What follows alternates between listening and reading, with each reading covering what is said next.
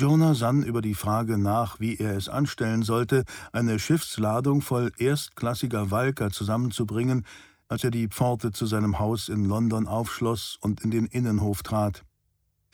Er erinnerte sich später an diesen schlichten, harmlosen Gedankengang und wunderte sich, wie rasant schnell aus einer unspektakulären Spätsommernacht ein Albtraum werden konnte.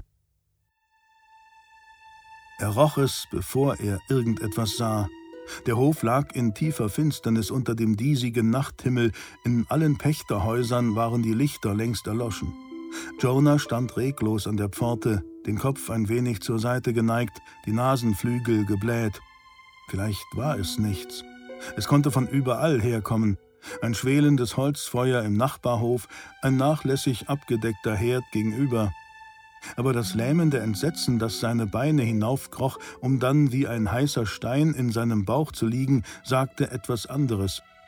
Im nächsten Moment sah er das schwache Flackern durch eines der Fenster im Obergeschoss. Er stolperte vorwärts, als habe er einen kräftigen Stoß zwischen die Schultern bekommen. Er riss die Tür zu der kleinen Karte neben dem Tor auf.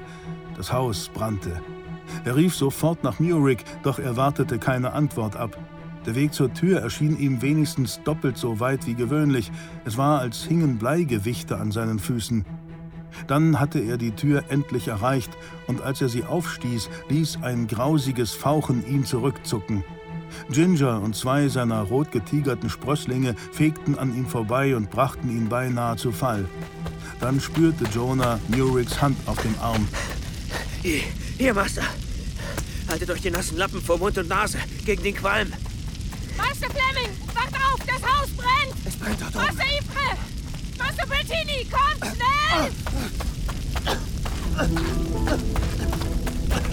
Sofort hatte Jonah die Treppe erreicht und hastete hinauf, immer drei Stufen auf einmal. Dicke Qualmwolken quollen aus der Halle. Das Stroh am Boden brannte. Schwarze Rauch machte die Dunkelheit undurchdringlich wie Tinte, aber sie fanden den Weg auch im Finstern. Jonah hörte Murik an die Tür zu Hillocks Kammer klopfen und sie dann aufstoßen. Jonah versuchte, die Tür seiner eigenen Schlafkammer zu öffnen. Sie war verriegelt und er hämmerte dagegen. Giselle, wach auf! Das verdammte Haus brennt! Vielleicht war Giselle jetzt ohnmächtig. Jonah trat einen Schritt zurück, nahm Anlauf und sprengte die Tür mit einem gezielten Tritt. Ein scharfer Schmerz zuckte bis in die Hüfte hinauf, aber er merkte es kaum.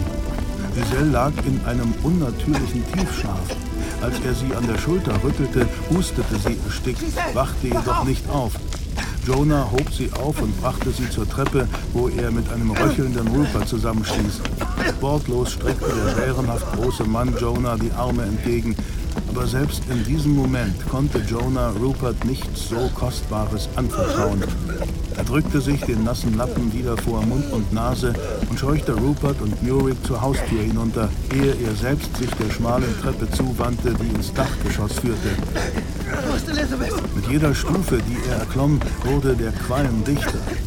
Jeder Atemzug schmerzte in der Kehle. Die Dielen des engen Treppenabsatzes oben und der hölzerne Pfeiler, der das Dach stützte, brannten lichterloh. Jonah riss die erste Tür auf, stolperte hinein und fiel vor Crispins Bett auf die Knie. Er packte seinen Freund mit solcher Kraft am Arm, dass Crispin von seinem schmalen Lager gerissen wurde, aber selbst das konnte ihn nicht aus seiner Ohnmacht wecken. Crispin! Jonah fasste ihn unter den Achseln und schleifte ihn zur Tür. Er hörte ein keuchendes Schluchzen und war sich vage bewusst, dass es seine eigene Stimme war. Crispin!